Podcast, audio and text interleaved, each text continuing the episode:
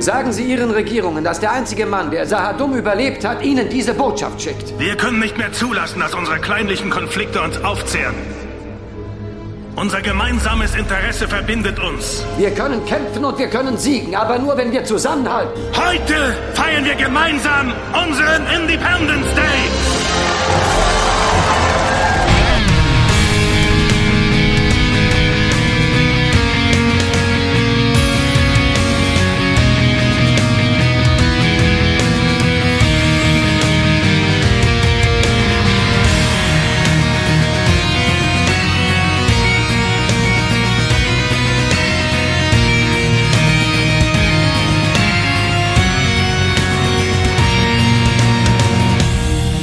Auferstanden von den Toten und der Zukunft zugewandt, sitzen hier zwei Herren und sind durchaus gespannt.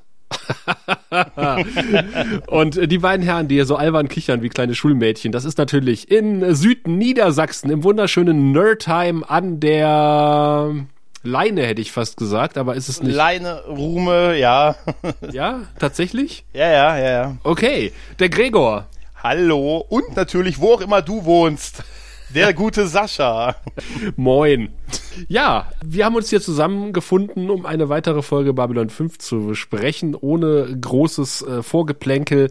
Und äh, das ist die dritte Folge der vierten Staffel Babylon 5. Die heißt äh, The Summoning und hat einen ähm, deutschen Titel, der eigentlich überhaupt nichts über den Inhalt verrät, oder Gregor? Äh, nee, nee. Der deutsche Titel ist Rückkehr vom Schattenplaneten. Also mal ganz ehrlich, äh, ja Hashtag superschwellig. Hey, ganz ehrlich, also deutsche Titel hätten, äh, da wären mir lieber gewesen, gefangen in einem temporären Fragment. weißt du? Michael hat bestimmt gesagt, äh, der Sender hat so gewollt. Ja, ja, ja, Rückkehr vom Schattenplaneten. Was wird da wohl zurückkehren in dieser Folge? Und von wo vor allen Dingen? Ja, und was sind dieses, was ist dieser Schattenplanet? Aufschluss äh, gibt uns hoffentlich der gute JMS, der das Drehbuch geschrieben hat zu dieser Folge. Äh, Regie führte, jetzt kann ich meine Schrift nicht äh, lesen. John McPherson. John McPherson, der glaube ich bei der letzten Folge schon Regie geführt hat, oder? Jo, ja. Genau. Und äh, ausgestrahlt wurde das Ganze am 18.11.1996 in den USA und in Deutschland mussten wir tatsächlich anderthalb Jahre warten. Ja. 6.6.98 ist die Folge ausgestrahlt worden. Wahnsinn. Und äh, das Ganze hat eingebracht eine P5-Wertung in Amerika 8,66 von 10 Punkten und die Deutschen wie immer etwas kritischer 7,19. Tja. Und Inhalt fasst der gute Gregor zusammen. ja, Inhalt gibt's viel in dieser Folge, denn es passieren eigentlich drei große Handlungsstränge. Der eine Handlungsstrang ist, ähm, dass die gute Dylan eine Flotte dabei ist, eine Flotte zusammenzustellen, um in sieben Tagen äh, einen Angriff auf Sahadum zu führen. Allerdings mit allerlei Widerständen zu kämpfen hat, mit bis sogar hin einem offenen Aufstand der Anhänger gegen diese Aktion. Das ist im Prinzip so mit die Haupt die Hauptgeschichte. Dann haben wir noch die Geschichte von von Jakar und Londo auf äh, Centauri Prime, nämlich, dass wir ja jetzt wissen, dass äh, Jakar Londo helfen möchte, den Imperator zu stürzen. Aber äh, der Imperator äh, Jakar sehr schwer foltert, der natürlich allerdings auch ähm, ihm das nicht gibt, was er möchte, nämlich ein Schrei und sagt, er wird er ihn sofort töten, wenn er jetzt nicht schreit halt, also sich quasi er sich brechen lässt und somit muss Londo ihn überreden, quasi sich scheinbar von, vom Imperator brechen zu lassen, damit er ihn nicht sofort tötet und somit als gemeinsame Komplott gegen den Imperator ausgeführt werden kann und somit auch seine Heimat nicht befreit werden kann. Also es ist ein schwieriger Gewissenskonflikt, dem sich Jakada stellen muss und natürlich die Folterei ist auch nicht schön. Hm. Ja, und dann äh, haben wir äh, natürlich noch die Handlung, dass äh, die Boys are back in town sind. Wir erleben nämlich sowohl die Rückkehr von Garibaldi wie auch von unserem allseits beliebten Captain. Ja, der ein Überraschungs-, also mehr oder weniger Überraschungsauftritt ja. am Ende der Folge hinlegt. Ja, der deutsche Titel gibt einen Hinweis darauf. Ja, irgendwie schon. ja, ja, ja, ja. Also eigentlich, es ist relativ viel, finde ich wirklich, was in dieser Folge passiert. Ja, ja, das stimmt. Ja, und wir beginnen mit einer Außenansicht der Station. Ja, wieder mit ein paar Raumschiffen, die man so sieht, die um sie herumschwirren. Sieht wie immer, mittlerweile haben wir uns so dran gewöhnt, sieht aber wie immer standardmäßig ganz gut aus. Man sieht aber auch, dass deutlich weniger Ligaschiffe um die Station herumschwirren, um sie zu bewachen. Genau, die werden vielleicht für etwas anderes benötigt. Ja, das kann sein. Für Ja. Party auf der Heimatwelt. Ja, wahrscheinlich. Party möchte auch Susan machen. Sie bittet nämlich Dylan um einen äh, weißen Stern, um einen der weißen Sterne. Äh, sie möchte sich auf die Suche nach äh, den allerersten machen. Sie erwähnt äh, in dem Gang, also in dem, wo sie halt mit, mit, ähm, mit Marcus und mit Dylan halt lang geht, übrigens den kompletten Plan. Ich weiß, dass sie in sieben Tagen Saadum angreifen wollen und äh, sie brauchen aber dafür noch Hilfe und hier hört uns ja keiner. Ne? Die Leute, die vorbeigehen, sind alle verschwiegen. Ne? Also Außer ist die, schon- die zugucken. Das ist für die, die zugucken. als für die, die zugucken. Auf jeden Fall genau das. Sie bittet darum, einen weißen Stern halt zu bekommen, um nach den allerersten zu suchen, nach weiteren allerersten zu suchen, äh, weil man kann ja jede Hilfe brauchen, die man kriegen kann. Ja. Und sie bekommt es auch. Allerdings mit Äh, einem Haken. Sie, ja, sie bekommt etwas mehr, als sie will. Äh, sie bekommt nämlich äh, halt Marcus als ähm, Übersetzer mit an Bord, will das erst nicht, sagt, äh, sie hat mittlerweile Mimbari gelernt und äh, äh, macht dann ein paar schöne Sätze auf Mimbari, die, naja, ich sag mal so, ähm, naja, ein bisschen Fehlinformationen verbreiten können. ähm, aber man, äh, man erklärt sie eigentlich ganz gut. Man weist sie nicht auf diese, diese Schwäche hin, sondern hey, sie müssen nicht nur die Sprache mh, verstehen, sondern sie müssen auch in dieser Sprache denken können. Und da, wenn man in Sekundenbruchteilen eine Information beurteilen und verwerten äh, muss, um eine Entscheidung zu treffen, da reicht es manchmal nicht, einfach nur eine Sprache so ein bisschen oberflächlich zu sprechen. Deshalb ist es wichtiger, dass es jemand dabei haben, der die Sprache gut kann. Was ich eine ein gutes Argument finde. Ja, irgendwie schon. Ja. Wobei Dylan da eigentlich mehr oder weniger relativ offen lügt, weil Iva, äh, Ivanova fragt ja, äh, wieso spreche ich nicht gut? Und sie sagt so, doch, doch, sie sprechen sehr gut mit Bari. Das, das siehst du falsch, mit Bari lügen nicht. Ach so, okay. Ja. Auf jeden Fall ist es auch sehr nett, weil sie äh, sagt dann halt, äh, als die Len weggeht zu Markus, übrigens, wenn einer von der Crew über ihre Witz, äh, über ihre Sätze lacht, dann gibt es Ärger. Ja. also ihr ist das durchaus bewusst. Ja, aber man bringt so ein bisschen Humor da noch mit rein. Das ist ja irgendwie ganz schön. Immer zu Kosten Vermeid- auf Ivanovas, aber Ja, richtig. Um vermeintlichen Humor geht's eigentlich auch in der nächsten Szene, weil wir landen auf, äh, sind auf Centauri Prime und ähm, Londo und äh, wir betreten den Thron, den mächtigen, imposalen Thronsaal des Imperators. in dem eine gewaltige Party steigt. in dem eine gewaltige Party steigt mit, und mit einem mit Jakar, allen 15 Leuten. mit allen 15 gerade am Set anwesenden Leuten und äh, mit einem äh, Jakar, der offensichtlich als Hofnarr, so zumindest hat er eine Kappe eines Hofnarrs auf. Und der, offen, der offensichtliche Hofnarr äh, versucht ihn dann halt halt so vorzuführen vor den anderen, ne? mit sie haben seit drei Tagen nichts getrunken, wollen sie nicht mal was trinken? Und sind halt laufen halt so schlechte Witze, die alle so in Richtung, ey, die foltern ihn da gerade und machen sich halt über ihn lustig. Und als man ihm das zu trinken anbietet, äh, tritt man ihm dann quasi die Beine weg, sodass er auf den Boden fällt und macht dann noch irgendwie so einen schlechten Witz, irgendwie äh, ist auf seiner Ehre gelandet. Oder irgendwie sowas sagen sie halt, ne? Ich finde das äh, sehr gut gemacht mit diesen Hofschranzen. Also Ja. der Imperator sitzt ja da in seinem Thron, was Imperatoren halt so machen, und dirigiert das so mehr oder weniger wortlos aus dem Hintergrund. Also wer das Zeichen gibt, der soll das Wasser auskippen und sowas. Und die ganzen Gemeinheiten GK gegenüber machen ja irgendwie so zwei Mitläufer. Genau. Und ich finde, das, das ist so, so, so ein ganz typisches Verhalten. Ne?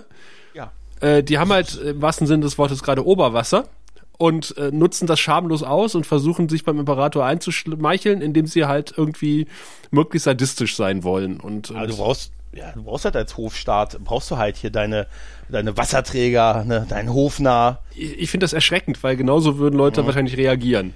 Ja, es ist, ähm, ja, und es, das tut da halt einem weh, JK so zu sehen. Ja, möglichst eine, eine einstellige oder zweistellige äh, Mitgliedsnummer im Parteiausweis Ja, sichert dir gute Posten, weißt du doch. Ja, auf jeden Fall ist es wirklich, es würde genauso passieren halt, ne? Und dieser Hofnarr, diese schlechten Witze, über die alle so gefühlt nur lachen, weil sie wollen, weil sie einfach sich einschmeicheln wollen, ne? Mhm. ne? Es ist so, der Typ ist so witzig und du weißt, er ist es nicht. Ja. Aber du kannst halt nicht anders, weil du willst ja, ne? Dass es dem Imperator gefällt. Mhm. Ja, dann sind ist auch schon das Intro erledigt. Vorspann. Äh, ganz, ganz wichtiger Fun-Fact zum, zum Intro und zum Vorspann. Es ist das erste Mal seit dem Pilotfilm, dass alle, die im Vorspann vorkommen, auch in der Folge auftauchen. Seit dem Pilotfilm. Ja. Okay.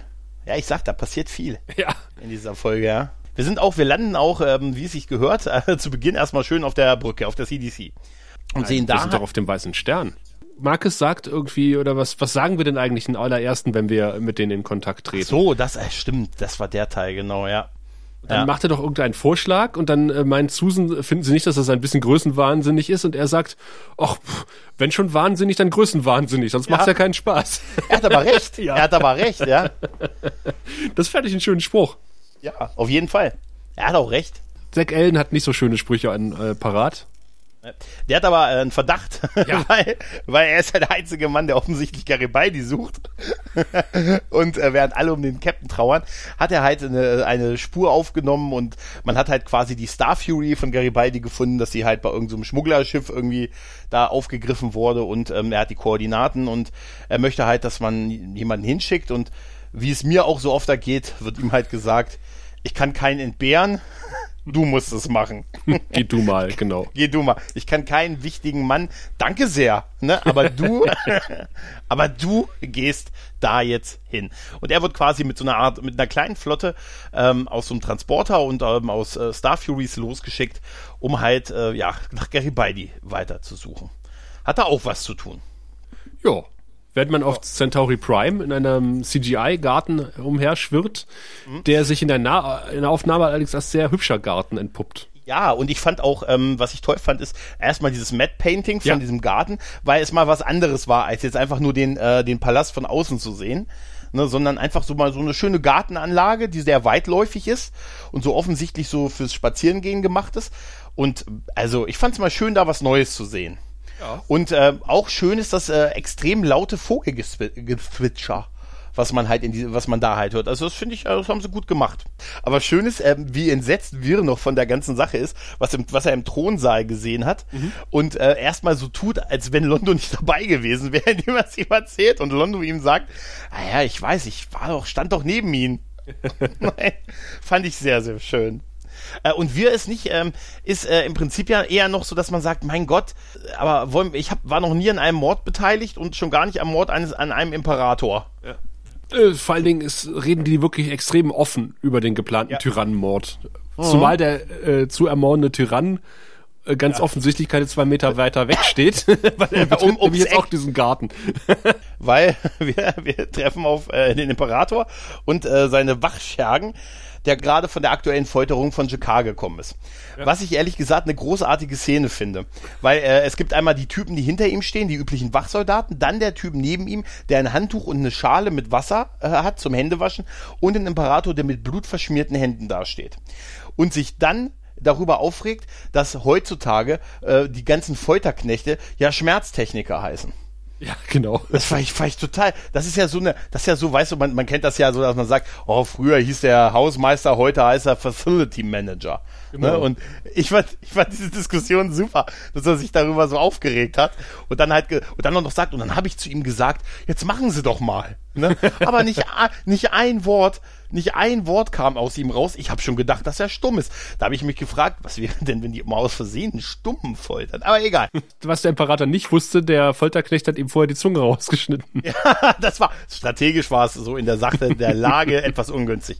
Dann sagt er ja, ja gut, und dann habe ich mich selber dran versucht und mhm. hab, ne, aber nicht ein Wort. Das ist eine, und er, er sieht es als eine persönliche Frechheit, dass er sich halt quasi nicht, nicht hat brechen lassen, weil er sagt, ich, ich will meinen Schrei, ich will von ihm, dass er unter den Schmerzen, dass er einmal schreit und er hat mir das halt nicht gegeben und sagte dann auch noch so, ich wollte ihm ja die Hände abschneiden und worauf natürlich wir sehr entsetzt reagiert und sagt, oh mein Gott, sie haben ihm die Hände abgeschnitten und er sagt nein, aber mit so einer gönnerhaften Art. Nein, er ist vorher unmächtig geworden. da, das hat einfach was damit wahrscheinlich mit der Menge an Blutverlust zu tun. Und äh, hey, und das macht keinen Spaß, äh, Bewusstlose zu, äh, ne, zu foltern. Mhm. Ne? Und dann sagt er halt, wenn Jakar ihm keinen Schrei gibt, wird er ihn vorher töten, vor der Zeremonie. Obwohl es ja eigentlich und, das Geschenk für Londo gewesen ist, aber äh, er will seinen Schrei haben. Richtig, er will seinen Schrei, macht dann aber, wäsch, währenddessen wäscht er sich die Hände, nimmt das Handtuch und wirft es hinter sich und der Typ hinter ihm fängt es nicht. Super, er fängt es nicht, er lässt es fallen, aber es bückt sich auch keiner danach. Weißt du, das ist so, ist einfach nur so eine kleine Szene, wo ich sagte, okay, er will sich jetzt auch keiner groß bewegen. Und dann, um diese Szene noch endgültig perfide zu machen, nimmt der Imperator halt die Schale mit den, mit Wasser und Blut halt drin und äh, benutzt sie zum Gießen der Blumen und sagt, ach, der Kreislauf des Lebens. Ja. Damit hat er den guten Wirr endgültig überzeugt. Dem er die Schale in die Hand drückt. Ja. Und ja. geil ist auch, wie dann die Hofschranze irgendwie an Wir vorbeiläuft und ihm wortlos die Schale wieder abnimmt. Ja. Wobei Wir ja aussieht, als würde er im Moment in diese Schale reinbrechen. Aber die, das ist so gut gespielt, oder? Der gute Stephen First spielt großartig. Also, Ja, das ist so ein, ein, ein, äh, ein Wechselbad der Gefühle da, was so sein Minenspiel äh, widerspiegelt. Das ist toll. Allein wie er, wie er so der Schale, dem Blick der, der Schale folgt, wie er das Blut darüber ausschüttet und so. Also man muss auch sagen, äh, der Darsteller des Imperators, fantastisch, oder? Super. Und ich finde vor allen Dingen Also auch, wirklich. Der hat unglaublich geile Klamotten. Der hat ja diesen, Ja. diesen weißen Dress mit dieser Schale, äh, Quatsch, mit dieser Schale, mit dem Schal, mit diesem Halstuch, mit diesem Fashion-Halstuch drumrum. Ja. Dann dieser Ja. rote Gürtel und ähm, so, so leicht Kimono-artig geschnittenes Oberteil. Ich habe mich auch gefragt, ob man tatsächlich, wenn man ein Halstuch trägt, die Kette dann unter dem Halstuch tragen sollte. Aber das ist eine geile Kette. Ich meine, der kann Ja, auch. ist eine super Kette. Und dann diese, diese Puffärmel, der könnte auch Ja. ähm, auf der Bühne stehen und, und, und irgendwie Glamrock spielen. Ja, aber jetzt mal ehrlich, wenn du, wenn du als Imperator dann solche Auftritte machst, dann möchtest du doch auch so aussehen, oder? Ja, auf jeden Fall. Aber wir ist jetzt endgültig überzeugt und sagt, äh, Ja. weißt du, was ich vorhin gesagt habe? Vergiss es. Wir bringen ihn Wir um. müssen ihn töten. Genau, wir müssen ihn töten. Bringen wir ihn um, ja, genau. Hätten wir aber wahrscheinlich, also fast alle. Also. Ja, auf jeden Fall guckt die Len noch dem, dem Staat der kleinen Karawane hinterher, die halt äh, ja unterwegs ist, den guten Garibaldi halt zu suchen. Das sehen wir dann noch. Und sie hat eine Idee, nämlich, dass man ja äh, mal mit Luther reden könnte, warum die Wallonen denn mal äh, sich seit Tagen nicht gemuckt haben. Ja. Und sie Das geht mal ich- klingeln bei ihr. Ja, was ich auch schön fand, ist erstmal dieses, man sieht es selten, dass es einen Versuch gibt, die Person abzuwimmeln. Ne, meistens ist ja immer so, ja, kommt sie rein und so, aber das ist ja erstmal so, ne, jetzt ist gerade ungünstig. Nein. Das ist großartig und dann ähm, kommt sie aber trotzdem rein und wir sehen, dass es in dem spartanischen Zimmer von Luther eigentlich nur noch eine, ähm, eine Matratze auf dem Boden gibt und der Rest weg ist. Und ähm, sie halt berichtet, dass äh, Kosch, also Kosch 2, gesagt hat, alles muss weg, damit sie sich nicht von ihrer Aufgabe ablenken lässt. Man gesteht ihr aber die Matratze zu, weil es den menschlichen Schlafbedürfnissen entspricht. Ich frage mich allerdings, wo die Gute ihren Kleiderschrank hat. Oder ob die Mhm. den ganzen Tag diese Klamotte tragen muss. Nee, sie hat, sie hat verschiedene an. Und das mal, das, ich sagte, die hat noch was gebunkert. Äh, wir erfahren jetzt auf jeden Fall äh, von äh, Luther, dass die Wallonen ganz offensichtlich ihre eigenen Pläne haben. Mhm. Das kriegt sie so mit, wenn sie den Botschafter transportiert. Und Dylan manipuliert jetzt Luther, dass sie da doch mal nachhaken soll. Genau, genau. Will das aber natürlich erst nicht, weil sie sagt, sie wissen nicht, wie sie sind. Ne? Das Ja, ja. ist nicht der Kosch wie früher und ähm, sie wissen nicht, wozu er fähig ist und sie hat, sie hat offensichtlich Angst. Ja, ja. Und ich finde es auch ein bisschen sackig von Dylan, da Luther zu drängen. Ja? Ja, Aber- ja, so sind sie, weißt du. Wenn das mal, äh, mal gucken, wie das ausgeht. Mittlerweile ist ähm, Zack und seine, äh, seine tapferen Mannen bei den Zielkoordinaten angekommen. Und es führt auch gleich zu einem Gefecht äh, mit dem, ähm, also sie, sie, sie versuchen halt Kontakt aufzunehmen mit diesem, ähm, ich, ich will die ganze Zeit mal Key Rider sagen, ist furchtbar, äh, mit dem halt, äh, mit diesem Schiff, wo halt die Star Fury von Garibaldi halt äh, verortet wurde und ähm, schießen auf sie. Dann ähm, versucht man sie zu entern, aber sie schießen vorher Dreimal vorbei. dreimal vorbei. Worf ist der Bordschütze. Worf ist der Bordschütze, sagt, oh, schon wieder. zielt auf, ah, schon ja, wieder. vor allen Dingen schön, zielt auf die Triebwerke und geht so, tiu, tiu, tiu, und ich so, Kilometer weit an diesem Schiff vorbei. Ich dachte so, jupp, Ja, sie scheinen ja auch äh, sich offensichtlich schnell zu ergeben, denn sie werfen eine Kapsel ab. Eine, äh, ja, so eine Notfallkapsel, wo halt jemand das Schiff mit verlässt und explodieren kurz darauf. ja. ein merkwürdiger Ja, da gibt's Move auch so- habe ich mir Ja, aufgeschrieben. ja, habe ich mir auch aufgeschrieben. Da gibt's auch so, die vermuten ja, dass wir sie doch schwerer getroffen haben, als wir gedacht haben. Also der Gedankengang ist sehr gut, weil Zack sagt ja, okay, sie haben ja versucht, äh, mit dieser Kapsel äh, was wahrscheinlich das, was wir wollten, Garibaldi rausgeschleudert, damit wir die da nicht mehr verfolgen, wussten aber nicht, dass wir sie so schwer getroffen haben und dann explodiert sind. Ist natürlich sehr konstruiert und angesichts der Zielfähigkeit, die sie davor bewiesen haben, ist das auch sehr optimistisch, oder? Ja. Ne? Aber obwohl die haben so schlecht gezielt, wahrscheinlich haben sie wirklich was Vitales getroffen am Schiff. Aber zum Glück äh, stellt sich heraus, dass Garibaldi äh, ordentlich in Frischhaltefolie eingewickelt ist und das Ganze überlebt hat. Ich sag dir eins, da merkst du nicht, dass da zwei Wochen vergangen ist, weil die Frischhaltefolie bei ihm den Effekt hatte, dass er denkt, er war nur ganz kurz da. Auf jeden Fall sieht es super aus, wie er da drin liegt und noch angestrahlt wird. Genau, also irgendwas äh, strahlt in sein Gesicht, irgendwas Waberndes und äh, man sagt, man hört eine Computerstimme, die sagt, Programm kann starten und dann öffnet er völlig überraschend die Augen. Damit habe ich jetzt überhaupt nicht gerechnet, weil das die Kamera ja. immer näher an das Gesicht rangezoomt hat. Das wäre so eine, so eine Szene, weißt du, wo die dann den Kopf trifft. genau. Apropos Kompetenz, weil wir sind jetzt direkt bei der nächsten Kompetenz, nämlich wir sind wieder zurück auf Babylon 5 und äh, Garibaldi ist jetzt aus der einen Gefahr zwar entkommen, aber der weiteren Gefahr, nämlich der Behandlung durch Dr. Franklin jetzt ausgesetzt, äh, der erstmal Zack Allen äh, zu seinem Triumph, äh, zu seinem Erfolg halt gratuliert und sagt, Mensch, haben sie gut gemacht. Guter Mann, guter Job. Ich finde das sehr schön, dass Doyle mal wieder rumliegen darf. Den Großteil ja. der, der Folge. Ja, ja, er ist aber relativ, er ist ja relativ schnell wieder, wieder wach. Er, er, er blinzelt ja auch schon mit den Augen und äh, macht ja schon einen vielsagenden Blick mit seiner äh, hier Beatmungsmaske auf in Richtung Zack. Nee, nee, er guckt Richtung Zack, aber er kennt ihn offensichtlich nicht, sondern er guckt ja weiter in der Gegend rum. Also, ist das so echt? Ja, siehst du das so? Ja, Okay, ich hätte ja gedacht, mein Gott, sieht das hier vermufft aus. oh Gott, der Steven. ja. ja. Oh Gott, der, Gott, nicht dieser Arzt. Nicht dieser Arzt. Für wen es auch nicht besonders gut läuft, ist äh, die gute Lüther, die halt sich mal wieder in so einer Art Gedankenverschmelzung mit äh, Kosch 2 befindet, die relativ abrupt ähm, beendet wird von Kosch, ne? Man zieht ihn halt nicht einfach so, du weißt schon. Der alte Botschafter war viel sanfter. Aber wenn er, wenn er, ja. wenn er ihn rauszieht, äh, heißt, mhm. er, heißt es doch, dass er vorher in Lüther drin gesteckt hat. Ja. Hat er in ja, Lüther drin gesteckt, während sie das Gespräch ja, mit Dylan geführt hat? Ich glaube nicht.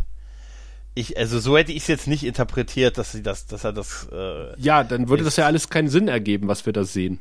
Ja, das verstehe ich auch nicht. ja, Luther sagt auf jeden Fall, ja, der alte Botschafter, äh, sie planen doch hier irgendwas und sie sagen es mir nicht und ich glaube, mhm. ich habe doch alles hier nur gemacht, diese, diese Kiemenimplantate und das Ganze, nur weil ich an sie geglaubt habe. Ja, ja, ich bin, ich, ich glaube doch ihrer Sache. Ja. Ne? Da habe ich mir auch gedacht, oh mein Gott. Weißt du, das ist dann eigentlich so eine Sache, wo man sagt, ah, ich ziehe übrigens nächste Woche um und ich ruf mich nicht an, ich melde mich bei dir. Und, und, und dann macht sie ja diesen total, den ich in einer der letzten Folgen schon mal angesprochen habe, diesen äh, total, äh, total unerwarteten Move, ja, dreht sich um, deutet an zu gehen und dreht sich dann wieder rum. In einem, in einem Western hätte sie jetzt schon die, die, die Faust geballt, um dann halt dem irgendwie reinzuhauen, weißt du?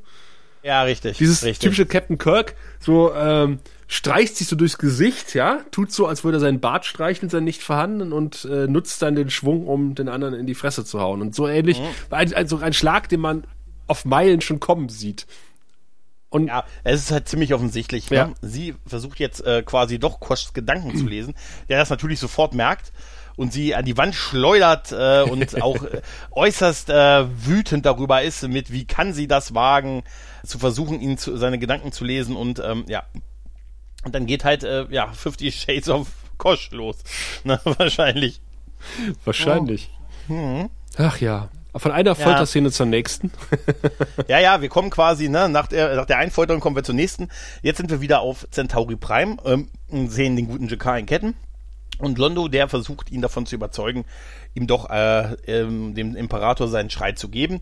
Und äh, ja, Jakar sagt halt, dass er das nicht tun kann, weil dann ist er kein ähm, ähm, Nahen mehr, weil er sich dann halt hat brechen lassen und äh, Londo sagt halt, ja, wenn sie tot sind, sind sie dann auch noch, sind sie auch kein Nahen mehr, was natürlich auch, ne?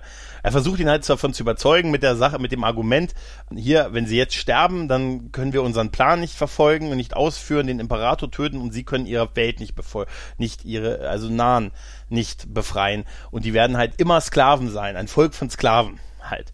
Und das wollen sie ja nicht. Ne? Schwierige Situation, ne? Ich finde es vor allen Dingen schwierig, äh, dass die sich da so offen in dieser Gefängniszelle unterhalten. Also ich würde davon ausgehen, dass diese Zelle überwacht wird. Wenn du schon so so geisteskrank bist wie der Imperator, dann willst du ja. doch deine, willst du auch dann Londo überwachen. Der weiß doch, dass Londo irgendwie nicht zu trauen ist. Ja, ich glaube, es geht gar nicht um Londo. Ich glaube, der traut halt keinem. Ja. Ne? Recht hat er. Ne? Im Nachhinein.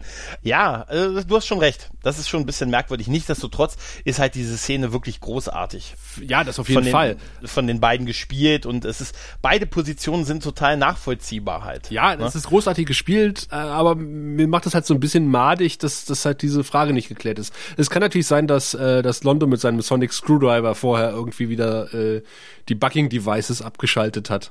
Ach, meinst du, die Tür war gar nicht zu? Ja, vor allen Dingen, äh, äh, Hat nie einer ausprobiert. sie reden ja relativ laut und dann klopft er einfach an die Tür und jemand macht die Tür auf. Da steht doch jemand Hallo? davor und ja, lauscht. natürlich. Also, du siehst ja auch wie der Typ. wäre geil, wenn der so, wäre geil, wenn der so Kopfhörer drin gehabt äh, hätte. ich habe nichts gehört. ich habe nichts gehört. Ich bin habe nicht gehört, dass sie den Präsidenten ermorden wollen. Äh, ich meine, ich habe überhaupt nichts gehört. Dann wieder zurück zu Susan und Marcus, die auf der Weißen Stern unterwegs sind und ein kleines bisschen Chit-Chat halten. Äh, und- Shit, oh. Chit-Chat. Habe ich noch nie gehört, den Begriff. Wer denn zu Hause wohl auf Susan wartet und Susan sagt keiner. Und äh, das war eigentlich so ein Dialog, wo ich dachte so, oh, Susan wird die Serie nicht überleben, weil äh, Marcus fragt nämlich so, was wollen sie eigentlich machen, wenn der Krieg vorbei ist? Und dann sagt Susan, naja, ich habe hier ein Hausboot gekauft, um nur noch eine Rate abzuzahlen. Ich zeige es Ja. ihnen. Es ist die Live Forever. Ich habe einen Flug gebucht, der Never Come Back Airline. Flug Time to Say Goodbye. Genau. Ja, ja. Es ist schon sehr auf ein Ende äh, ähm, angelegt. Aber ich finde auch, ähm, ich finde auch Markus sehr schön, der sagte, wartet auf Sie jemand? Ja. Die Person weiß es nur noch nicht. Da dachte ich, Stalker. Nein. Naja, Marcus erzählt das dann schon, dass es da schon jemanden gibt. Ja? Nein. Er meint sie halt, klar. Natürlich. Mir ist das klar, aber der Frau ja nicht. Nee, offensichtlich nicht. Oh. Ist das schon die Szene, wo er sagt, dass er Jungfrau ist? Ja. Das ist genau der Dialog, ähm, wo, äh, wo, wo äh, sie sagt, oh, das ist ja so romantisch, so romantisch. Ähm, sowas Romantisches hatte ich nicht mehr seit meinem ersten Mal. Ach so, genau. Wo ich auch sagte, oh, oh. Und was war mit äh, hier äh, Talia? Ja, das ist ja nie so, ne? Mit einem Mann. Wäre geil, wenn sie immer diesen Zusatz sagt. Mit einem, mit einem Mann. Und ähm, Marcus sagt halt, ja, ich hatte auch, ich hatte halt noch keins.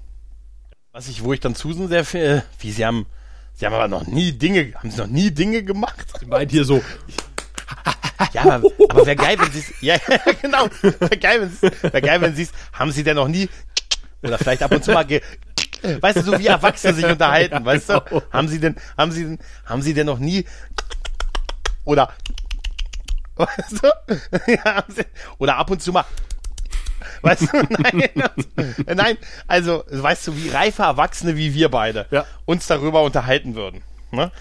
Ähm, ja. ich finde es ein bisschen ich- unglaubwürdig und übrigens auch der Marcus-Darsteller, der gesagt hat, naja, also was, das hatte ich mir auch überlegt, Marcus ist ja irgendwie durch den Tod seines Bruders so ein Ranger geworden und war vorher irgendwie Minenarbeiter oder sowas. Ja. Und äh, wir wissen ja alle, dass, dass jungfräuliche äh, Minenarbeiter es besonders leicht haben in der Mine. Ja, und die vor allen Dingen offensiv damit so umgehen.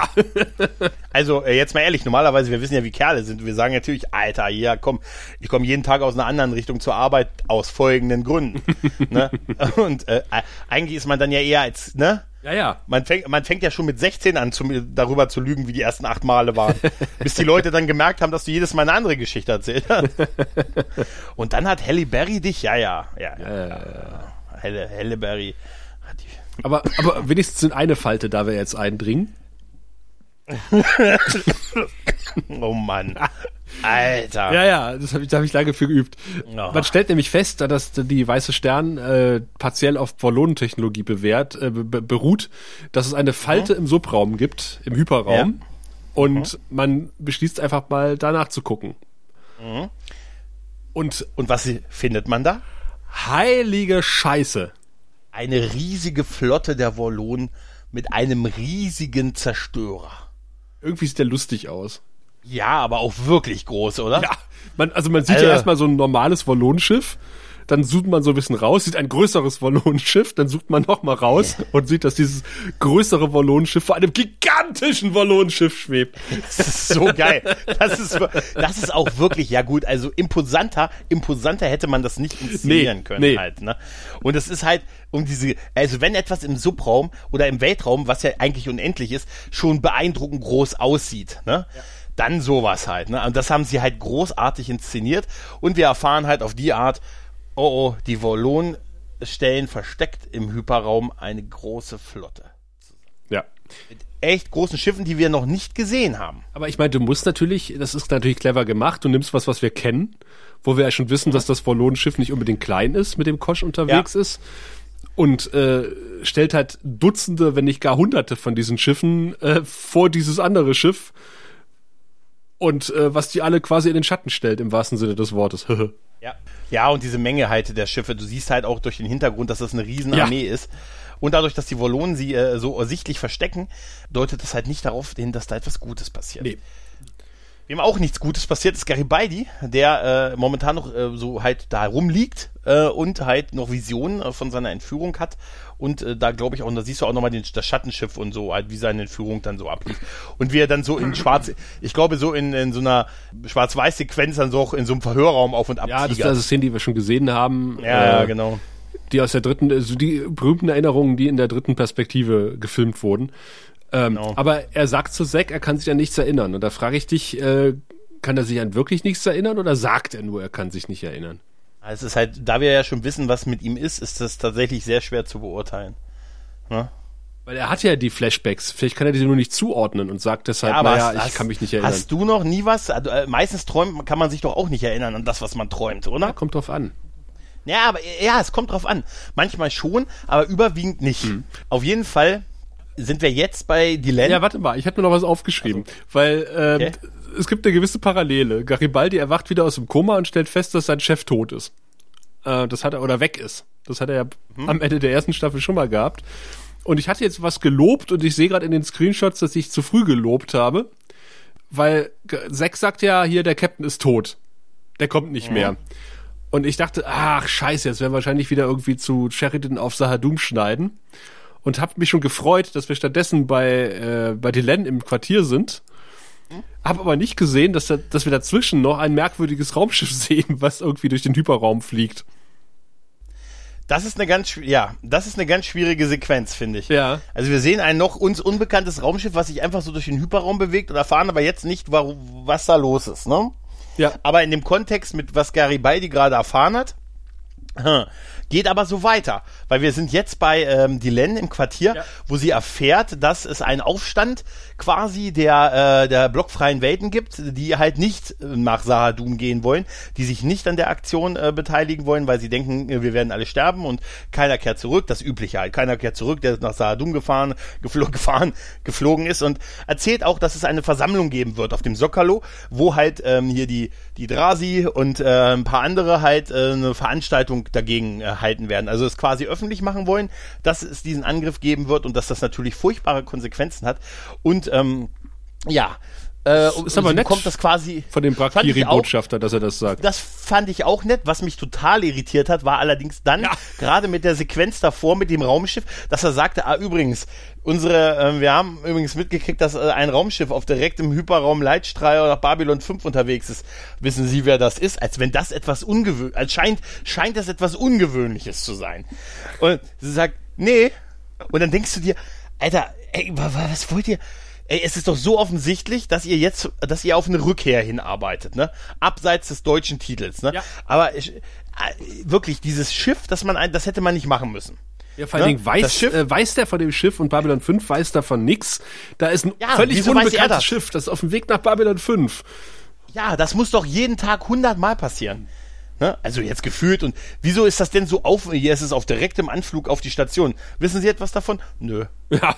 Also ich gehe der Sache aber auch nicht nach. Oh, es ist kontrovers. Es ist kontrovers. Ja, dass sie der Sache nicht du? nachgeht, werden wir nachher noch erfahren. Wo ich auch gedacht, ja, so, aber es ist, es, aber es macht doch überhaupt keinen Sinn, diese Exposition jetzt von dem Typen an der Stelle zu machen. Überhaupt oder? nicht. Das ist, das ist total ja. ärgerlich, weil der Dialog davor irgendwie total schön war, dass man irgendwie nur erkennt, ja. was man verliert, wenn man es sieht, wenn man es verloren hat und sowas. Ja, ja.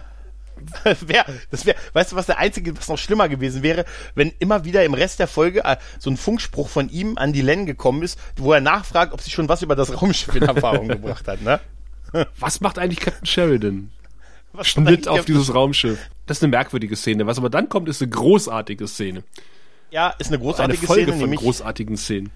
Ja, richtig. Ähm, wir sehen halt, dass äh, Londo und Wirre in den, in den Folterkeller des Metre der Ker des Metre de Kerker Ja, geführt vor, werden. vorher noch. Sie werden ja von einem äh, ziemlich wortkargen äh, Wächter aus den Betten geholt. Also zumindest sagen sie das. Man trifft sich auf dem Flur und dann so, hey, wurdest du auch von dem Typen aus dem Bett geholt? Ja, aber er will mir nicht sagen, was wir, was wir hier machen. Und Londo versucht dann nochmal, ihm irgendwas zu entlocken, aber er antwortet nicht. Und dann äh, was äh, mit einem auf einen, also mit einem lockeren Spruch von Londo endet. Und dann gehen sie ja quasi auf eine Wand zu. Der Wächter öffnet dann irgendwie so eine Geheimtür in dieser Wand. Und, Ja. und äh, Londo und wir wollen sich gegenseitig den Vortritt lassen. Das ist so, Ja, das, das fand ich übrigens, das ist so großartig. Da habe ich mich gefragt, ob das Impro war. Ist super. Dann reinzugehen und dann in einem Lichtstrahl zu stehen. ja. Das, ah, spot an. Und wäre geil, wenn dann jetzt so ein Musical, und jetzt driftet die Folge in ein Musical ab. Weißt du? Ich habe mir aufgeschrieben, Ah. äh, also Kartagia versteht auf jeden Fall was von Inszenierung und von Lichttechnik. Ja, definitiv. Weil danach, danach fährt die Kamera zurück und wir sehen, wie er jetzt Kartagia in seinem Stuhl Die fährt dann nicht mal zurück, die ist an der gleichen Stelle. Du siehst quasi, Ja, man sieht- dass äh, Stimmt. im Hinter Ja. ziemlich weit im Hintergrund stehen halt äh, Londo und wir in diesem Lichtkegel und bam geht ein zweiter Lichtkegel an und du siehst, dass vorne im Vordergrund Kartagia saß und sieht, jetzt sieht man ihn quasi. Den man wegen der Dunkelheit aber nicht gesehen hat. Genau. Und dann Ey, großartig. sagt er, willkommen in meinem geheimen Raum, den haben nicht viele lebend verlassen. Ob sie ihn ihr Leben verlassen werden, wird, wird sich zeigen. Und sie machten, haben sich ja vorher schon Sorgen gemacht, dass er irgendwie was rausbekommen hätte. Ja. Und sie deswegen nachts aus dem Bett geholt haben, ha- äh, um sie zu erschießen oder was weiß ich, was mit ihnen zu machen. Mhm. Aber nein, äh, wir sehen stattdessen eine Foltersäule, an der äh, ein halbnackter GK festgekettet ist. Genau, er ist da festgekettet und es gibt jetzt halt einen anderen äh, Folterer, der eine spezielle ähm, Peitsche hat, die mit jedem Schlag, mit jedem Hieb die Intensität äh, erhöht oder verdoppelt. Und bei, äh, in, äh, bei dem 40. Hieb würde, das, nee, würde auch ein ähm, gesunder, kräftiger Narren daran sterben. Und wenn er nicht äh, schreit, bevor der 40. Schlag ähm, ihn trifft, ähm, ja, stirbt er. Witzig ist an dieser Peitsche, wo ich mich auch gefragt habe, sie geht übrigens aus, wenn er schreit. Da habe ich mir gedacht, wow, das ist eine verdammt vielschichtige Peitsche. ist, für welchen Massenmarkt werden die denn gebaut? Tja. Auf jeden Fall ist diese Sequenz echt großartig, wie dieser Typ dann auf Jakar einschlägt und die, ähm, die, an- die Schläge mitgezählt werden und das angestrahlte Gesicht von, von, ähm, von Londo und äh, der ihn doch durch seine ganze, ganze Gestiken bittet, doch zu schreien und äh, ja, ähm, es ist einfach eine so intensive Szene. Ist ja auch super geschnitten. Also Kartagia zählt ja quasi immer die, die Peitschenhiebe. Genau. Äh, man sieht im Vordergrund äh, GK, im Hintergrund sieht man die, den Menschen mit der Peitsche, den Peitschenheinrich, der immer drauf drischt und immer im Wechsel und, und, und, und er zählt immer weiter hoch und dann immer knallt es weiter und dann sieht ab und zu mal äh, Londos Gesicht, man sieht mal wir total entsetzt, der schon Ja. dem Kotzen wieder nah ist, man sieht dann äh, GK in Großaufnahme. Der gute Andreas Katzelas hat gesagt, das war eine sehr intensiv zu filmende Szene, weil man muss natürlich auch, weil man ja nicht, wei- weil er wird ja nicht wirklich von Peitschenhieben getroffen. Das heißt, ähm, er muss auch in der, entsprech an der entsprechenden Stelle entsprechend reagieren und äh, ja, und das hat ihn auch sehr emotional sehr mitgenommen, sagt er, diese Szene einfach. Weil er eigentlich Glaub kein ich. Method Actor ist und äh, nicht dann irgendwie stundenlang den ausgepeitschten Narren äh, sich reinversetzt hat, sondern halt, er ist halt hingegangen und hat das halt gespielt. Ah, es ist krass. Das ist wirklich großartig. Also da hat wirklich alles gepasst. Das Spiel, die Dramatik, äh, wie es inszeniert ist, also Und, wirklich und großartig. wie Londo halt dann auch so, so stumm ihm äh, sagt, Scream, Scream. Du siehst es ja so richtig. Genau. Und Und der zögert halt bis zum Ende hinaus. Äh, und dann, Gott sei Dank, für uns alle, beim 39. Schlag fängt er dann an zu schreien. Sehr zur Freude des Imperators. der lächelt und dann sehen wir, dass der Imperator offensichtlich nicht nur seine Haare gekürzt hat, sondern auch seine Eckzähne geschliffen hat. Scheint auch ein neuer Trend Ja. am Hof zu sein. Weil ja, im die sind halt. Gegensatz zu Londo und, und wir hat er keine Eckzähne. Ja. Ach, das junge Volk halt, ne? Kein, kein Sinn für Traditionen mehr. Also wie gesagt, großartige Szene, die auch wieder durch äh, durch die Zurückhaltung auch optischerseits äh, einfach total gewinnt. Das ist hier dieser dunkle Raum mit den drei Lichtkegeln und die elektrische Peitsche sieht auch unheimlich gut aus. Immer noch. Großartig. ja, dieses Licht, dieses Aufflackern von dem Licht und alles, das passt alles. Das ist wirklich sehr, sehr gut. Und ist auch eine Reminiszenz wohl an Staffel 1, äh, wo JK ja auch gefoltert wird und sich auch weigert zu schreien. Und da sagt er ja, Ja. nein, ich schreie nicht. Hm. Und das ist so toll, wie früh sowas vorbereitet wird. Es ist auch ähnlich ähm, äh, wie dieser Spruch, das ist auch Staffel 1 gewesen. Ein Dialog zwischen Garibaldi und äh, Sinclair, wo, wo Garibaldi zu Sinclair sagt, man hat viele Gründe zu sterben, aber man muss einen guten Grund finden zu leben. Und genau, das sagt Lorianne in der letzten Folge, also in der letzten Episode zu, äh, zu Sheridan. Ja. ja, das ist großartig. Das ist Ja, toll, das wie viel ist- da vorbereitet. Das ist gute Schreibe. Herr Schipnell. Ja. Ja, das wollte ich auch gerade sagen. naja, jetzt sind wir bei einer kleinen Szene, die wir eigentlich, ja, ist eigentlich nur der Rückflug der, äh, der White Star äh, zu Babylon 5. Und Ja. Ivanova gibt Anweisungen, einen bestimmten Sektor zu überwachen. Warum, werden wir später Genau. erfahren. Richtig, richtig, richtig. ähm, parallel dazu sehen wir allerdings auch schon, dass ähm, Überwachung vonnöten ist, weil auf dem Sockerlo sich bereits äh, allerlei, äh, allerlei konspirative Rumflüsterei äh, halt beschäftigt, also passiert und die Leute sich halt schon gegenseitig so, hey, kommst du mit zum Punsch um 5? Genau. Ähm, genau. Das kriegt natürlich der gute, ähm, der gute Linier mit, der natürlich auch gleich äh, die Len Bescheid sagt, die Versammlung geht los. Was, was um alles in der Welt äh, drückt er auf dem Monitor? Monitor hat äh, die Auswahl zwischen Sound, äh, Control, irgendwas anderes und er drückt irgendwie drei Punkte und ist sofort mit die Land verbunden. Vielleicht sind, haben bestimmte äh, Personen eine Kurzwahl. auf einem Terminal Weißt du? im Sokkolo. Ist natürlich Ja. blöd, wenn er irgendwie so, was soll ich jetzt drücken? Control, Sound oder Action? Und dann Mit so- wupp, ist man bei den Land im Quartier. Ob sie, ob, ob, ob sie will oder nicht. Ne? Weil es geht ja einfach an. Ne? Hallo, du hast die Lens. Channel gewählt. Was, ich freue mich. So der, heute wäre es ein YouTube-Kanal, ne? Hier, wir kochen. ja, ja. Äh, mittlerweile wird äh, auch das jetzt äh, bereits ja von uns schon erwähnte Raumschiff äh, wird äh, halt geortet, was sich der Station nähert. Ja, Auf diesem ominösen Leitstrahl. warum Jetzt hat die Len keine Brücke. Bescheid gesagt, die blöde Kuh? Er hat das halt nicht ernst genommen, ne? Die hat wahrscheinlich genau wie wir gesagt, Alter, was erzählst du mir da? Das passiert 50 Mal am Tag. Äh, wann kommt das Schiff durch das Wurmloch? Jetzt. Ja, ja, ja. ja, ja, das ist, das kann man anscheinend, wir können es anscheinend, ja, das ist wie mit der eine Trillion Dollar, mit, äh, mit eine Trillion Dollar Schein. Wir können nur sagen, dass er nicht auf dem Dach klebt. Äh, beachte bitte oder behalte bitte im Hinterkopf, dass Marcus und Susan auf der CNC stehen, ja, nachdem sie eben noch im Schiff waren. als das Schiff kommt. Und wir kommen, wir werden nachher nochmal drauf zurückkommen. Genau. Wir sind jetzt einmal dabei, wie halt, ähm, weil das Schiff hat quasi die internen Docking-Codes von Babylon 5 benutzt, um anzudocken. Genau, also die äh, nimmt keinen Funkkontakt auf. Was ja eigentlich hätte alles nicht sein müssen halt. Mhm. Ja, ne? Dramatik, Also, Dramatik, Dramatik. Ja, nur der Dramatik wegen. Auf jeden Fall äh, äh, werden halt diese internen Dogging-Codes versendet, somit, die man natürlich auch nie geändert hat und so. Somit äh, kann man das Andocken des Schiffes nicht verhindern. Die Ne? Sicherheit wird in Bereitschaft versetzt. Das hat auch Garibaldi mitbekommen. Äh, Dessen Unif nicht nur dessen Uniform liegt auf seinem Nachttisch, sondern auch sein Kommunikator. Ja, so wie sich das gehört. Was ich auch interessant finde, ist, es ist ja ein relativ kleines Schiff, ne? Dass dann trotzdem gleich so eine ganze Armee an Sicherheitsleuten dahin geschickt wird. Es ist eine angespannte Sicherheitslage. ja, Wenn da ein Mensch mit einem Bart und einem Rucksack und einem Turban auf dem Kopf äh, auf dem Flughafengelände aufschlägt, dann wirst Mhm. du auch erstmal die komplette Sicherheit und diverse andere Sicherheitskräfte in Bereitschaft versetzen. Ich bin das so gewohnt von TNG, dass ein Mann reicht.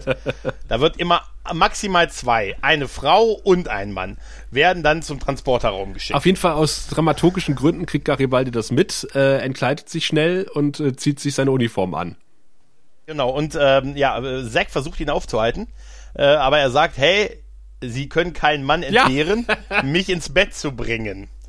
Da dachte ich mir, okay, er ist ja mit 40 Sicherheitsleuten anscheinend, aber keiner kann ihn zurück ins Bett Eine bringen. unglaubliche Argumentationsweise, aber vielleicht muss er die anderen Sicherheitskräfte ja gerade den, den, den wütenden Mob.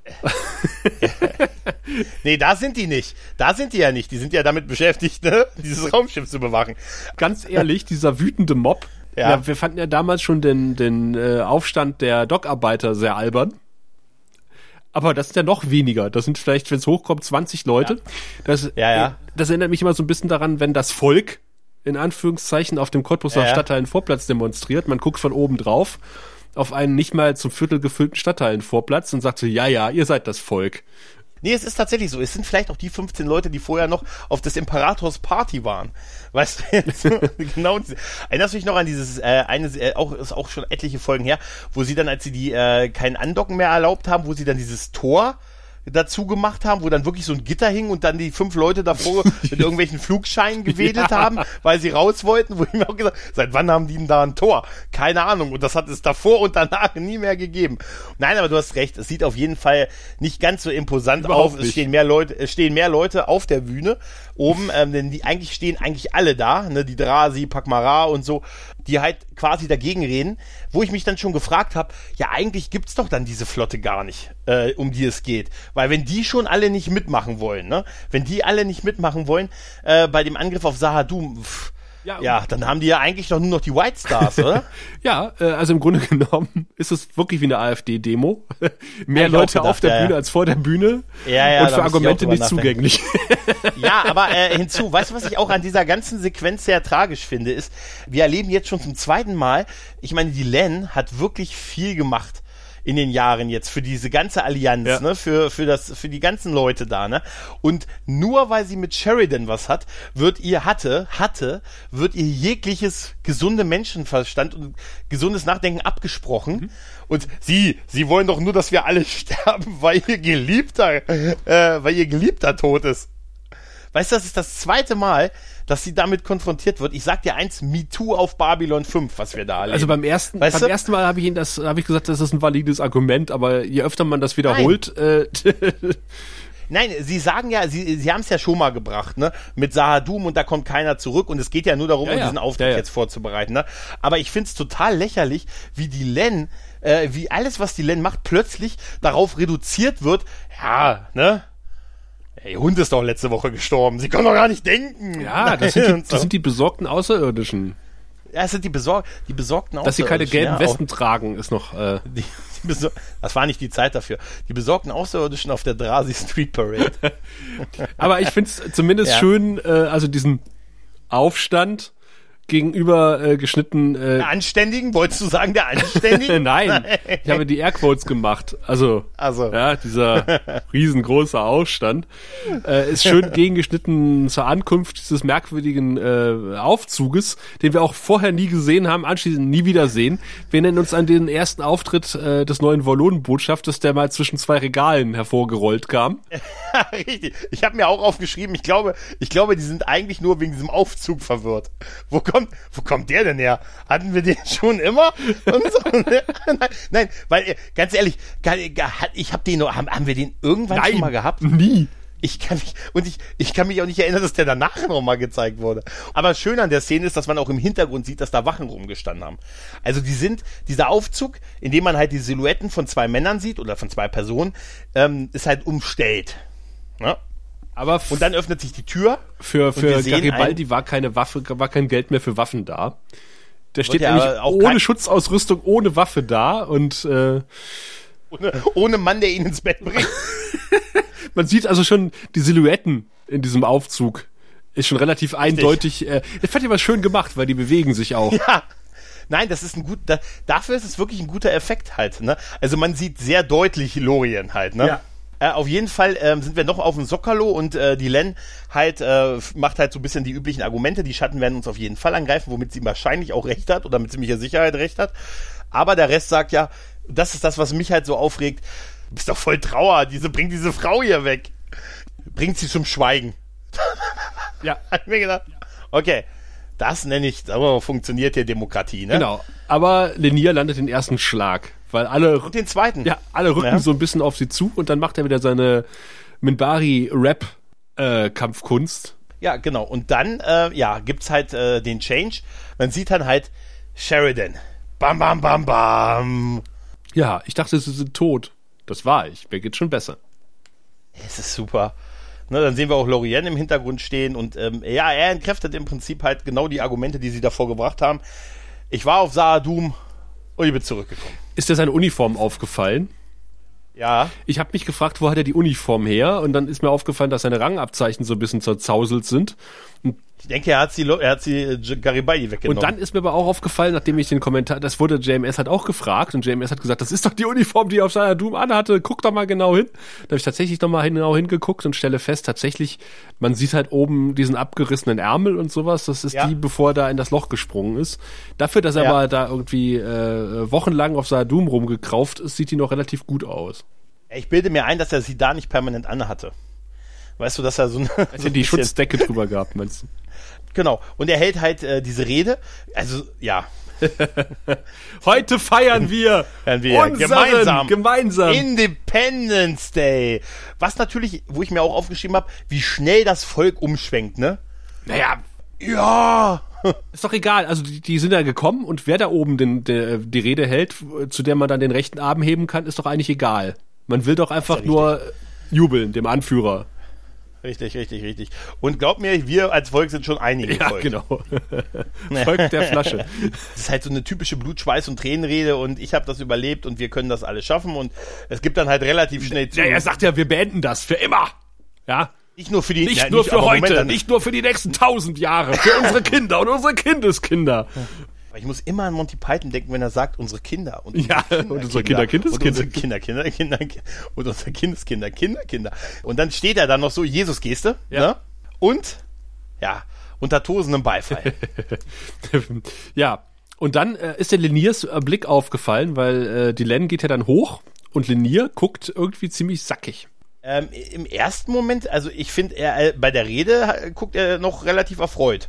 Ja, aber als dann Dylan sich abseilt und zu Cap zum Captain hochgeht, ähm, sieht es so aus, als wäre er nicht so froh, dass der Captain wieder aufgetaucht ist, oder?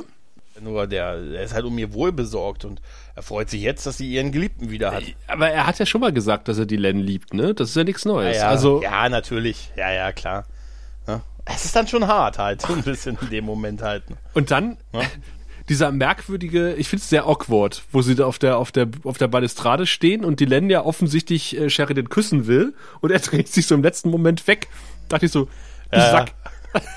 Ja, naja, er musste, er musste aber seinem Volk zu äh, ne, winken. Apropos seinem Volk zu winken. Ähm, Fun Fact am, am Rande, im wahrsten Sinne des Wortes am Rande, steht nämlich der gute Garibaldi äh, in der Masse. Und äh, Jerry Doyle hatte irgendwie Bock, sich zu rasieren. Er hat sich ja auch den Bart merkwürdigerweise abrasiert. Ist dir vielleicht aufgefallen? Hat er vorher noch eigentlich Ja, diesen ja, drei ja. Tage Bart? Und er ist halt, Genau. er hat gesagt, er geht jetzt zum Friseur. In dem festen Glauben, er hat seine letzte Szene für diese Folge gedreht. Geil, Und ne? hat sich erstmal den Bart abschneiden lassen und er hat auch Bock gehabt, sich die Haare abzurasieren. Und hat es dann Geil. und hat sich super. quasi auch eine Glatze rasiert und sagte, ja, dann bis, bis Donnerstag. Und die so, alle anderen so, nee, du hast doch eine Szene. Und er so, Ja, oh noch, Scheiße. Eine, du musst noch jemanden zujubeln. und dann haben sie ihm dann irgendwie ziemlich weit an den Rand gestellt und haben ihm noch so Haare angeklebt auf den Kopf.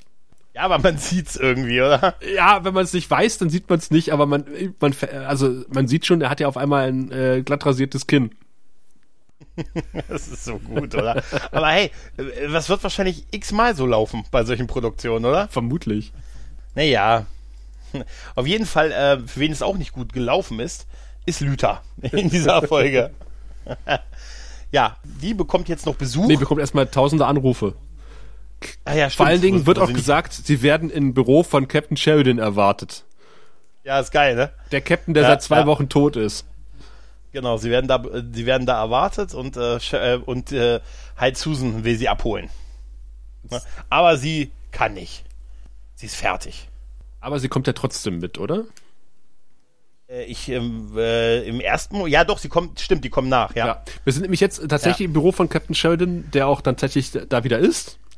In der gemütlichen Sitzecke sitzt unter anderem auch der gute Lorien. Er in sich selbst ruht äh, in dieser Szene. Das sieht, das sieht super aus, wie er da sitzt. Und ich frage mich ja wirklich, also ist da irgendwie offensichtlich, muss ja ein bisschen Zeit vergangen sein, weil Sheridan hat A, eine andere Uniform an und B, wundert sich auch keiner darüber, dass da dieser Lorien sitzt. Bis auf Garibaldi. Ja. Zu, zu Recht. Also ich, ich finde das, ich find Ja. das total merkwürdig. Äh, hier, John. John, äh, du warst jetzt ein paar Wochen weg und wir dachten, du bist tot und jetzt bist du mit diesem riesigen Typen zurückgekommen. Ah, es ist so, ja, es ist eine berechtigte Frage. Äh, und auch wie, wie leicht äh, Sheridan das ab, äh, abtut und sagt, doch, kannst du vertrauen, ich vertraue ihm. Ach so. Ja. Ne? Ich finde das total merkwürdig. Ja, es ist äh, wirklich strange. Dann, was noch stranger wird, also äh, ist ja, dass, dass dann Susan reinkommt mit mit äh, Dings äh, mit Marcus und äh, Lüther im Schlepptau und dann erstmal den Captain umarmt, weil sie ihn Ja. offensichtlich vorher nicht gesehen hat, weil sie ja gerade erst mit der White Star zurück sind. So, die war doch vorher auf der CNC und bei Lüther im Quartier. Es Was? passt einfach, es passt einfach zeitlich nicht. Ne? Es muss einfach ein bisschen Zeit vergangen sein halt. Ne? Und wenn es auch nur ein halber Tag Aber war warum oder hat dann Susan ihn vorher nicht gesehen? Das, das passt einfach überhaupt Ja. nicht. Und wenn Ja, ja, Susan richtig. ihn vorher überhaupt nicht gesehen hat, warum wundert sie sich nicht über den großen Typen mit der Krone auf dem Kopf, der da sitzt? Ja, wow. Vielleicht, weißt du, vielleicht ist aber auch Susan, wir wissen ja, dass sie gerne mal ein, denkt sie, oh, hoffentlich bin ich nicht der Einzige, der dieses, weißt du, vielleicht ist der für sie so strange, dass sie denkt, äh, sprich's mal nicht an. Das ergibt, das Ne? ergibt überhaupt keinen Sinn. Ja, jetzt mal ehrlich, wenn du in einen Raum kommen würdest und da sitzt ein großer grauer Elefant und für deine Kollegen scheint der kein Thema zu sein, würdest du ihn ansprechen? Ja gut, Denk mal drüber ist ein nach. Argument. Ja, das wäre super. Und die sagen, das ist Klaus. Der arbeitet hier. Nein, aber, Der ist schon immer hier Ja. gewesen. nein, du hast aber, der ist schon immer hier gewesen. Aber du hast ja recht. Es ist äh, der zeitliche Ablauf äh, und äh, was mit Lorien ist, das ist schon etwas merkwürdig. Das stimmt. Ein bisschen, ja. Ja, ja, richtig. Richtig. Ähm, jetzt, jetzt erfahren wir aber, was ist mit den, mit der riesigen Volonen-Flotte auch. Äh, Wir, wir sind wieder in einem, äh, in einem alten, in einer alten Tradition von, von Babylon 5, weil der, der, der erstens sind die beiden lang vermissten Personen wieder da. Man freut sich, man freut sich. Ivanova freut Ja. sich. Man weiß, was passiert, wenn Ivanova sich freut. Man hat, Ui. man hat irgendwie, äh, Sheridan sagt, ich habe jetzt eine Möglichkeit, diesen Krieg für immer zu, äh, äh, zu, zu beenden und ich weiß auch wie. Und äh, er, er macht so ein bisschen, ja, er erklärt ja noch mal so ein bisschen, wie das so war mit den, mit den Wallonen und den Schatten und ähm, dass die sich als Hüter der, der, der jüngeren Rassen gesehen haben und irgendwann mal angefangen haben, äh, ihre Art als einzige zu sehen und die jüngeren Rassen gegen den anderen aufgestachelt haben und sowas. Das erklärt er ja alles. Und da, dass das aber jetzt endet, weil er hat eine Möglichkeit gefunden. Und dann kommt Susan und sagt, na ja, aber äh, wir haben da was entdeckt. Nämlich die Wallonen haben eine riesige Flotte und dann habe ich gesagt, naja, wir haben ja irgendwo, da gab's mal diese Basis der Schatten ähm, direkt in der Nähe dieser Wallonenflotte und die gibt's jetzt halt nicht mehr. So. Oh. Genau. Dann, aha, ach so, die Schattenbasis wurde ausgelöscht. Nein, nein, der Planet wurde ausgelöscht. Das ist das Krasse Ja. daran. Nicht einfach nur die Station, sondern der Planet. Und auf diesem Planeten gab es äh, vier Millionen Lebewesen. Ja, was für einen Planeten recht wenig ist. Ja, das ist mir sowieso aufgefallen. Überhaupt in solchen Science-Fiction-Serien, ähm, überhaupt, überleg mal Viridian 3 bei Star Trek 7, weißt du? Da reden die dann auch von irgendwie 3,2 Millionen oder irgendwie sowas. Das sind häufig relativ niedrige Zahlen für so einen ganzen Planeten. Das ist so viel wie Berlin sagt, insgesamt hat schon alleine. ja, das ist so, ja, das ist, ne, aber, ne? Und dann, das frage ich mich auch häufig. Ich sag, ob die da irgendwas falsch übersetzt haben oder so, weil das ist halt schon immer so absurd niedrige Zahlen zum ja. Teil, die dann auf so, so Planeten da sind. Und, na gut, wir erfahren jetzt halt, dass die Wollonen äh, anscheinend halt äh, wie so ein, es gibt da noch schön die schöne Analogie wie ein Krebsgeschwür. Es muss das gesunde Gewebe entfernt werden, um den Tumor rauszureißen. Und so machen das die Volonen. Sie, sie töten alles, was mit den Schatten auch im Kontakt stand. Also ihnen zum Beispiel eine Basis zugestanden hat auf ihrer Heimatwelt. Und äh, da muss ich ganz ehrlich sagen, wie krass sich die, da die Sicht auf die Volonen Ja. geändert hat. Ne? Bei, wenn, wenn ich mir das so überlege, als ich die Folge gesehen habe, ist es mir so, dachte ich mir so, bis, bis Kosch, Kosch 1, ne, hast du ja immer gedacht, obwohl du keine anderen kanntest, wirklich, ne, hast du immer gedacht, oh, die Volonen, das sind einfach die guten, weise, große Macht im Hintergrund halt. Und dann ein, eine, ein andere Person oder ein anderer Player und und dann merkst du, ey, das ist voll die Arschlöcher. Vielleicht ist Spock der einzig gute Vulkanier. Das kann sein. Vielleicht sind die anderen alles Arschlöcher. Weißt du? Und das, das ist so krass, wie, wie sie auch wirklich so dieses Volk, äh, die Sichtweise auf dieses Volk geändert haben ohne ähm, es so, dass das, das Handeln so sehr in Frage zu stellen, was sie davor gemacht haben, finde ich. Ja. Und ähm, ich finde zwei Sachen bemerkenswert. Einmal, dass Lüther da so offen drüber redet, also äh, dass sie erstmal die Attacke des Botschafters überstanden hat und da überhaupt eingeladen wird in dieses Gespräch. Ja. Und äh, offensichtlich von Kosch aber auch dann quasi die Bestätigung für all die Vermutungen äh, bekommen hat. Und dem Motto, ja, das wusste ich ja. Ja, diese Falte im Weltraum, ja, das wusste ich. Da, da ist die Wallonenflotte, das ist ein Planetenzerstörer, kenne ich. Da ja. dachte ich so, okay, du Arsch. Vielen Dank. Ja. Und, ja. und dann fand ich auch bemerkenswert, dass Garibaldi nämlich genau die richtige äh, Fragen stellt. Der sagt, Moment mal, wir haben jetzt hier, als ich äh, hier äh, vermisst gegangen bin, hatten wir es mit den Schatten zu tun, wussten nicht, wie wir sie besiegen sollen. Jetzt haben wir die Wallonen und die Schatten am Arsch. Hat jemand eine Ahnung, wie wir da rauskommen? ja. Großartig, oder? Wie sollen wir das denn schaffen? Ja, ist genau die richtige Frage. Ne? Und das meinte ich halt, ne? Man hat sich so gerade gefreut und dann, busch, kriegt man wieder eine reingewirkt und äh, alle ja. gucken bedroppelt in der Gegend herum. Ja, und das wird einfach noch schön visualisiert durch die letzte ja. Szene dieser Folge, indem wir halt sehen, wie die große Flotte äh, auf dem Weg ist äh, und die Kamera halt äh, auf diesen großen Planetenzerstörer halt, äh, also in die Kamera, der, der Planetenzerstörer in die Kamera halt reinfliegt. Ja. Virtuell. ähm, Gott sei Dank. Und damit ist die Folge vorbei. Ja, und äh, damit kommt jetzt jemand zu Wort, der nicht nur eine Schüssel halten kann auf wundersame Art und Weise und ein äh, wahnsinniges Minenspiel hat, sondern uns auch unser Wettungssystem perfekt erklären kann. Der gute Wir. Sehen Sie, wir Centauri haben sechs äh, und jede Zahl steht für ein bestimmtes Niveau von Intimität und Lust. Also es beginnt bei eins und das ist, na ja, ja, ja. Dann kommt zwei und wenn man fünf erreicht hat, dann... Äh, ja, ja, schon gut, Wirr, ich habe verstanden, ja. alles klar. Bis zu sechs Centauri-Penisse sind zu vergeben und Gregor, ähm, du als jüngstes und schönstes Mitglied heute, äh, erzähl uns doch mal, wie du deine Penisse schwingen lässt.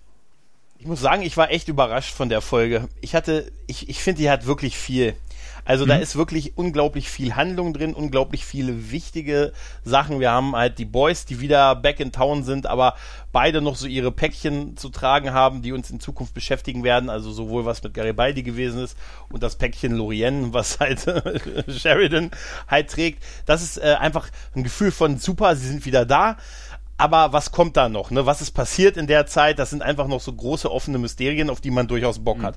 Der ganze Teil mit, mit Jakar und Londo fand ich großartig, fand ich fantastisch gespielt und auch so, so als Zweckoptimist muss ich sagen, klar musste Jakar das tun. Ne, bei allem Verständnis dafür, wie, wie er das sieht, so stolz, Ehre, aber er musste das tun, aber wie schwer ihm das gefallen ist, ganz, ganz großartig. Und äh, wirklich, was da gerade auf Centauri Prime passiert, das ist wirklich, wirklich, äh, wirklich echt gutes Storytelling.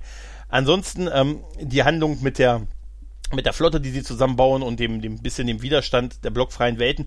Ja, es ist okay. Mhm aber eigentlich dient es ja nur dazu, diesen Konflikt, dieser dient ja eigentlich nur dazu, die Ankunft von, von Sheridan ja. halt vorzubereiten und mit einem großen Knall ihn zurückkommen zu lassen. Ich persönlich fand es auch gut, dass die Folge nicht genau damit geendet hat. Ne, dass er also ja, in vielen ja, anderen stimmt. Serien wäre wär, wär genau die Szene, die Folge vorbei gewesen, als Sheridan halt ins Bild tritt, sondern dass man danach noch sechs Minuten zeigt, wo auch wichtige Sachen und mit eigentlich einem noch größeren Knall endet als das, als seine Rückkehr. Weil äh, nämlich, dass die Volonen die nächste große Gefahr sind, eine mindestens genauso große Gefahr ja. wie die Schatten, die bisher als die, wir haben da noch eine Flotte im, Hin in der, im Hinterhalt gehalten. Also wirklich passiert viel, es hat mich sehr, sehr gut unterhalten, da sehe ich auch über so Kleinigkeiten weg, wie dieses Leitstrahl, mit dem das Schiff ist unterwegs und pipapo. Äh, deshalb muss ich sagen, ich vergib da wirklich guten Gewissens fünf Penisse ah, für. Wunderbar, da sind, da sind ja. wir ja d'accord. Ähm, und das ist aber so typisch bei Babylon 5, das haben wir ja schon öfter festgestellt, dass Babylon 5 nicht in den typisch klassischen Momenten endet, wo man normalerweise aufhören würde, sondern immer noch hinten was dran setzt und sagt, äh, Moment, aber alles, was wir hier gesehen haben, hat Konsequenzen. Und die Konsequenzen kriegen wir ja wirklich wieder wunderbar aufs Brot serviert. Was ich auch sehr schön finde, ist, dass man jetzt nach zwei Folgen Selbstfindung wieder alle Player da hat. Also man, hat ja. den Captain wieder da, Garibaldi ist wieder da, man hat eine Wallonenflotte, man hat eine Schattenflotte und man weiß halt, wow, jetzt geht's gleich los. Also jetzt äh, zeigen wir mal, wo der Narren seinen Most holt, sozusagen. und äh, ich fand halt die, den der englischen Titel äh, Summoning, nämlich halt, äh, was man so sagt, man sammelt sich. Summoning. Man kommt zusammen und man, man ja. findet sich, man sammelt sich, trifft wirklich wie Arsch auf Eimer. Ja. Also das ist genau, genau das, was wir hier sehen. Und ähm, ich weiß noch, dass ich, als ich die Folge das erste Mal gesehen habe, das war auf ziemlich grisseligen, grau importierten VHS-Kassetten, da hat man die Wallonflotte nicht ganz so gut gesehen. Aber selbst das hat gereicht, um mich damals so mehr oder weniger vom Sessel zu hauen. Weil das ist ja ein totaler Wow-Effekt, ne? Also, äh, was du ja gesagt hast, man ist ja bisher davon ausgegangen, dass die Wallonen, ja, mysteriös sind, aber eigentlich auf unserer Seite stehen und mächtig ja. und gut, aber ja. eigentlich, ja, ja. Und jetzt halt, nee, ja. nee, die haben ihre eigene Agenda und man muss jetzt halt mal damit klarkommen, ne? Erstens wie die Ferengis, Krieg ist gut fürs Geschäft. Frieden ist gut fürs Geschäft. Richtig. Ja. ja. Allerdings stört mich tatsächlich äh, diese, diese zeitliche Abläufe ein bisschen. Hm? Äh, was auch daran lag, dass äh, ich habe es dann gelesen, eigentlich dieser Aufbruch äh, von von Susan und Marcus für die letzte Folge geplant war aus Zeitgründen aber rausgeschnitten wurde. Ja, also ganz merkwürdig, dass sie da auf einmal, also wir haben es ja jetzt schon relativ klar rausgestellt, was, was mich daran stört, an, an, an der, an, am letzten Drittel der Folge. Ja, das stimmt schon, das mit Susan und Markus, das führt ja auch zu nichts, was sie eigentlich vorhatten. Ja. Ne? Eigentlich ging es ja darum, dass sie einen weiteren allerersten finden oder genau. weitere. Und ich dachte, als, als, als das losging, dachte ich so, verdammt, das ist lange her, dass du die, dass du die Folge gesehen hast. Worauf lief das jetzt nochmal hinaus? Und dann, ah, klar, die müssen mit der White Star unterwegs sein, um halt diese Falte im Raum zu entdecken. Es ist also, äh, äh, um das Visualisierte zu haben, was ihnen Lüther am Ende erzählt. Richtig. Also eigentlich hätte es auch funktioniert, nein. indem es einfach. Naja, es hätte nicht funktioniert, das, wenn ja. Luther das nur erzählt. Nein, nein, nein, nein, nein, ja. nein, nein, nein, nein. Man hätte es ja dann in. Ja, ist ja okay. Vor allem nicht, wenn Luther das einem erzählt. Auf jeden Fall. Mit ihrem Kiem. Und ihrem schauspielerischen Talent. Ähm, äh, was mich aber tierisch stört, ist wirklich, dass, dass sich offensichtlich keiner an diesem Lorien reibt. Ja, Was ich gut, ich will es nicht sehen, außer Garibaldi. Und dann reibt sich aber auch keiner an Garibaldi. Also es wird mal kurz erwähnt, naja, er könnte ja irgendwie äh, neue äh, psychische Programmierung bekommen haben. Mhm. Ach ja, wird denn wohl nicht so sein. So. Ja, das, das Problem ist aber, dass all diese Sachen, ähm, also äh, Garibaldi ist jetzt, ich sag mal so, ähm, ab, also es, es, wird, es wird ja implementiert mit, damit hat nur er ein Problem, um darauf hinzudeuten, ey, irgendwas stimmt mit ihm nicht. Aber er stellt genau die richtigen Fragen. Ja. Ne? Also es ist eigentlich komplett richtig, dass er, dass er fragt, hey, was ist mit dem? Ne? Warum guckt er mich an? und so und äh, und auch das mit dem, äh, ähm, mit dem, wie sollen wir damit fertig werden? Das aber im, im Kontext der Folge so wirkt, als äh, soll das darauf hindeuten, mit ihm stimmt irgendwas nicht. Pass auf, du hast zwei von deinem Führungspersonal entscheidende Leute, die zwei Wochen verschützt sind und die tauchen auf mehr als fragwürdigen Umständen wieder auf. Oder unter mehr als fragwürdigen Umständen wieder auf. Aber es fragt aber keiner nach. Es interessiert keinen, was die gemacht haben. Also, was ist mit Garibaldi? Ja. Äh, Sheridan ist auf den Planeten äh, verschütt gegangen, ist dort offensichtlich gestorben, wie er selber sagt, und wieder von den Toten auferstanden von dem vorher zwei Menschen, die wir kennen, zurückgekommen sind, nämlich Anna und Morden. Und beide oh.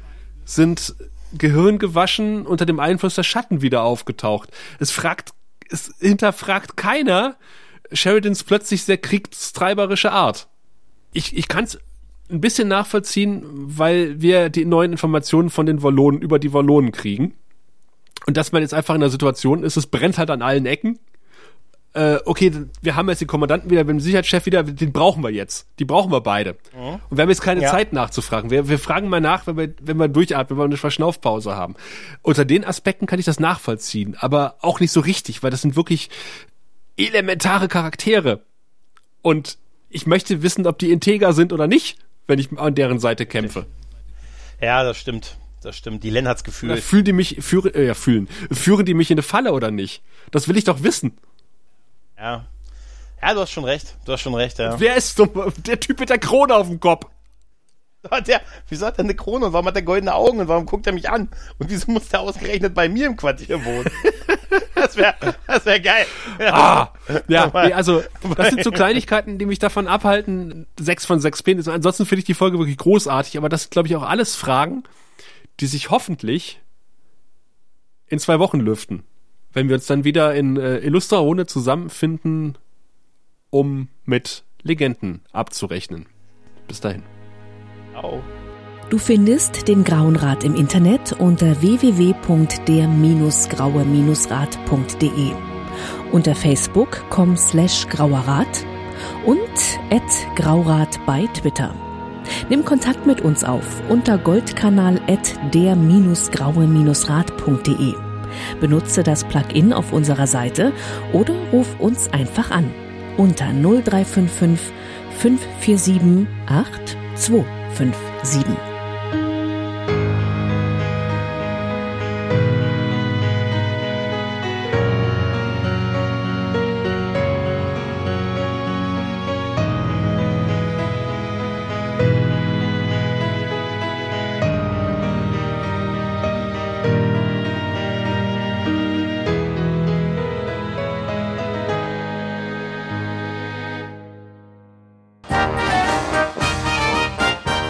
Produktion des Podcast Imperiums.